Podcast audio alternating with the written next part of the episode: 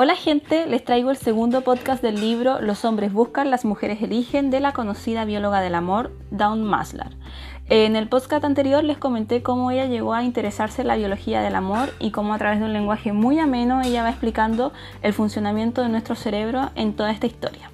Bueno, yo les voy a contar las partes más destacadas y se las voy a ir comentando. Yendo de lleno a lo que plantea la autora, el amor es un estado mental biológico real la sensación de enamoramiento o idiotez es una respuesta de nuestro cerebro, el cual hace que partes de este se relajen para hacernos vulnerables y Diosito sabe que tenemos una fijación con la vulnerabilidad. Hoy les voy a comentar acerca del concepto de amor a primera vista. Antes de avanzar me gustaría aclarar algo que me fascina de este tema, que es al menos a mí, me ha permitido comprender mejor mis relaciones de pareja, me ha ayudado a comprender mejor quién soy yo, me ha ayudado a entender las situaciones que me han marcado en la vida y cómo yo las he ido proyectando en mis relaciones y también por supuesto entender a mis amigas, mis conocidos, a la gente en general, porque uno sabe que a veces no toman la mejor decisión racional, pero lo hacen igual. En fin, el libro Los eh, hombres buscan, las mujeres eligen, es un libro de relaciones de pareja, o sea, de amor, pero se enfoca sobre todo en cómo una relación de pareja altera el funcionamiento biológico neuronal. No es este amor como idiotizado, estereotipado, así mamón, sino de que vea la relación de pareja como una de las relaciones donde las personas necesitamos mostrarnos más vulnerables. Por lo tanto, es una relación donde se presentan los mayores conflictos o las mejores oportunidades de crecimiento. Entonces, vamos a comenzar hablando del amor biológico. Vamos a hacer una mini clase de biología para ir recordando. Eh, nos tiene que, tener, que quedar súper claro de que el cerebro tiene tres capas. Tenemos la primera capa que es el paleocerebro, cerebro antiguo o cerebro reptiliano. Inserte acá conspiraciones de reptilianos, por favor. Yo sé que muchos recuerdan algunas.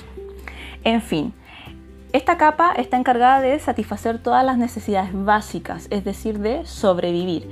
Está asociada a la función de comer, dormir, de mantener el equilibrio hídrico, del placer y del sexo.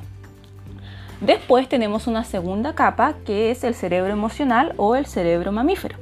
¿ya? Esta capa la tienen la mayoría de los mamíferos. Sin embargo, en los seres humanos incluye una estructura llamada sistema límbico. A ver, ¿se acuerdan del sistema límbico? ¿Clases de biología? ¿No? ¿Nada? Perfecto.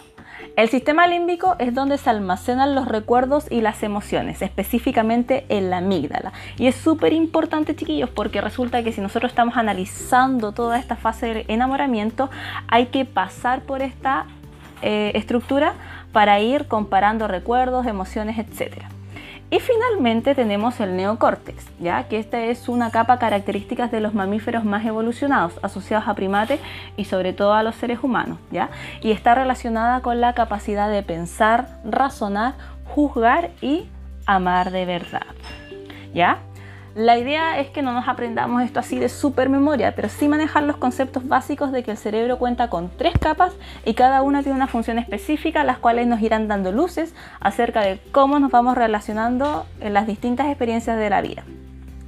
Eh, también recordar que estamos hablando de neurociencia y a pesar de que es un concepto que está así full trending topic, eh, lo vamos a definir acá para que manejemos más o menos la misma definición. Entonces, cuando hablamos de neurociencia, hablamos de un campo de la ciencia que está estudiando el sistema nervioso y todos sus aspectos. Puede ser, por ejemplo, la estructura, la función y cómo sus diferentes elementos van interactuando, dando lugar a las bases biológicas del aprendizaje y la conducta. ¿Ya? Entonces, teniendo un poquito ya más fresco el concepto de neurociencia y más clara la estructura del cerebro, vamos a pasar a un tema muy interesante donde yo creo que muchos van a evocar algunos recuerdos vamos a hablar de las fases del enamoramiento. Entonces, el enamoramiento se dividió en cuatro fases de acuerdo al funcionamiento del cerebro a medida que el amor va pasando de atracción a algo más serio y estable. Entonces, distintas áreas de este se van activando o desactivando a medida que la relación avanza.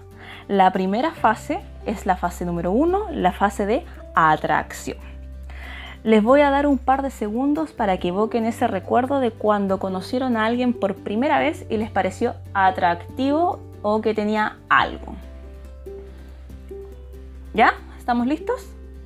Bueno, en ese momento, cuando uno siente interés espontáneo por alguien, está al mando la parte más primitiva de nuestro cerebro, es decir, el paleocerebro, el cerebro antiguo, el cerebro reptiliano. Vamos a ir reforzando conceptos. La segunda fase, después de la atracción, es la fase de conocerse o tener citas con las personas. Bueno, todavía existirán las citas, en fin. Eh, la fase 3, enamoramiento, y la fase 4 es la fase del amor real. En este capítulo nosotros vamos a profundizar sobre la fase 1 porque Diosito sabe que nos hemos quedado pegado ahí. Entonces, la fase 1 es la fase de atracción. El funcionamiento de esta fase es igual para hombres y mujeres, ¿ya? La autora aborda este tema mencionando el estudio del puente. Vamos entonces a imaginar que vamos caminando por un puente colgante, roñoso y abajo hay un río de lava, igual como en las películas más fantásticas o como en la parte en que Shrek vaya a rescatar a Fiona. Mientras atravesamos ese puente, aparece en el otro extremo una persona con las cualidades que más nos gusta. Esta parte sin juzgar, chiquillos, porque sabemos que tenemos los gustos bien abstractos a veces. Pero en fin, esa persona se va acercando hacia nosotros, haciendo que todo el sistema puente pueda colapsar. Pero aún así, pese al peligro inminente, nos damos el lujo de sentirnos atraídos por esa persona el cerebro entonces fija la atención en la atracción. En la década de los 70, los 70, o sea, hace 50 años, los científicos hicieron un estudio para comprobar si el miedo potenciaba la atracción. Y adivinen qué, obvio, lo demostraron. Hicieron el estudio del puente con sujetos de prueba, recrearon la situación, estadística, todo y tate, comprobado. El miedo potencia la atracción. Ahora yo pienso, son 50 años.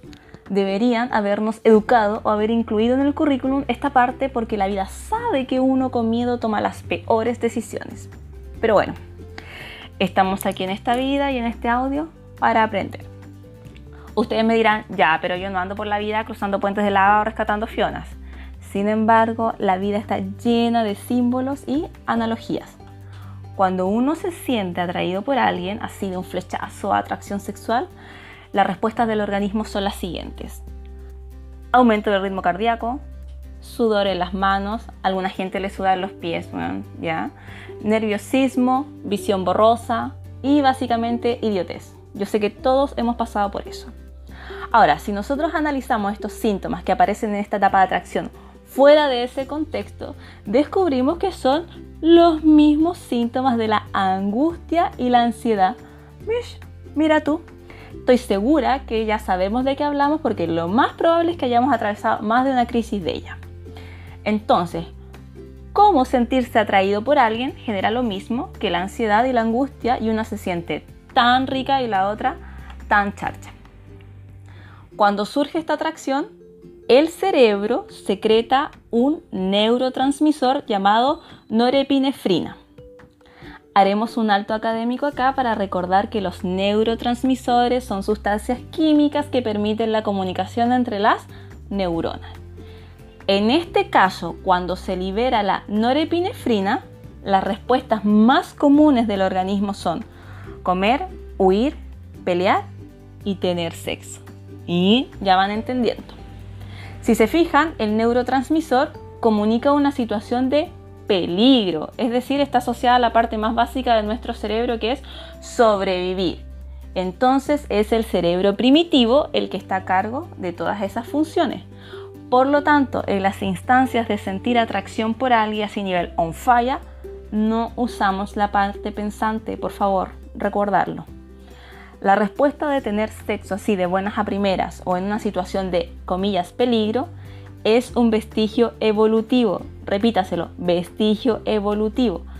Lo que se traduce hoy en día con tener sexualidad de manera inmediata sin pasar por el filtro del cerebro mamífero asociado a las emociones, ni menos por la parte racional al sujeto de prueba. Ojo gente acá, es sin juzgar, nos emitimos juicios de valor, por lo menos ya al menos sabemos que las aventuras de una noche están comandadas por nuestra parte reptiliana, o aventuras que traen consecuencias que después cuando estamos en calma nos cuesta asumir y Dios sabe que es así. Esto pasa porque nuestros antepasados estaban muy ocupados tratando de sobrevivir a los animalitos que se los querían comer, a los climas inestables o a la crisis de no poder cumplir el sueño de la casa propia. La vida era más corta, por lo tanto había que asegurar la sobrevivencia de la especie, superar la etapa de vulnerabilidad más rápido. Como las situaciones mencionadas generan mucho estrés, la respuesta natural es huir, esconderse, hacerse bolita, tener sexo y asegurar la especie. En pocas palabras, lo que hizo la naturaleza fue asociar el sexo a las situaciones de estrés. Y acá quizás, acá algunos comiencen ya a comprender mejores sus relaciones o por qué una aventura es más divertida si huele a peligro. Actualmente vivimos en situaciones de estrés, por lo tanto una de las respuestas es comer, ver Netflix, ver redes sociales, bajar Tinder y o tener sexo. Cuidado acá gente porque investigaciones han demostrado que los niveles de estrés hacen que se marchiten las neuronas de la parte evaluadora del cerebro, nuestra parte pensante. Y ahí sonamos porque ya está bien aprender una o dos veces, pero no vivir toda la vida así. Por otro lado, cuando estamos sometidos a estrés y debemos tomar una decisión difícil, como terminar una relación, el cerebro se confunde y tiende a prestar más atención al lado positivo que al negativo. Y en ese escenario es súper sexy huir del país con alguien prófugo de la justicia, pero que te dice que te ama a diario. Pucha, qué rico. En el fondo lo que busca el cerebro es alivio o salir de la situación que nos exponga. De hecho, ojo acá las chicas, durante el sexo, la estimulación vagino-cervical hace que se libere un neurotransmisor hacia el interior de la médula espinal, que es más eficaz desde el punto de vista analgésico que la morfina inyectada directamente a la médula. Este efecto hace que nos relajemos. Entonces nos vuelve a las mujeres un poco más vulnerables a esta atracción a simple vista, sobre todo si estamos pasando por momentos de la vida donde tenemos mucho estrés o etapas dolorosas, porque encontramos en el sexo un alivio momentáneo. Esta primera parte o la fase 1, fase de atracción, puede ser muy divertida si ya lo hemos procesado con la mente consciente y sabemos que podemos llevarlo a la siguiente fase si queremos, o si queda hasta acá y rico todo buena onda pero se convierte en un círculo vicioso cuando ya se forma un patrón que no nos deja avanzar ya en la construcción de una relación. Se vuelve adictivo y recordar que los neurotransmisores no son eternos. Entonces, una vez que nos aliviamos, aparece nuevamente la sensación de estrés y la solucionamos con más sexo. Y en varias circunstancias eso se transforma en relaciones tóxicas, donde inconscientemente buscamos el estrés para gatillar esta respuesta de satisfacción. Estoy segura que la mayoría puede tener casos personales o de gente conocida, casos muy fuertes o casos de aprendizaje donde se le pudo poner fin a tiempo a este patrón. Ya para ir cerrando, voy a recordarles entonces que la primera fase del enamoramiento, que es la fase de atracción, es una fase que maneja el cerebro primitivo, en donde el estrés o el miedo incrementan la respuesta del tipo sexual.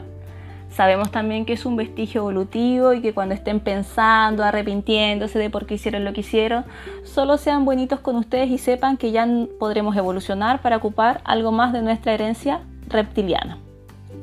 Los quiero mucho, nos oímos en la siguiente entrega. Espero que reflexionen acerca de sus situaciones personales y vayan tomando conciencia de cómo la naturaleza supo ser sabia pero que tenemos que poner de nuestra parte para que el reptiliano que vive en nosotros se sosiegue de vez en cuando. Los quiero y nos estamos escuchando. Adiós.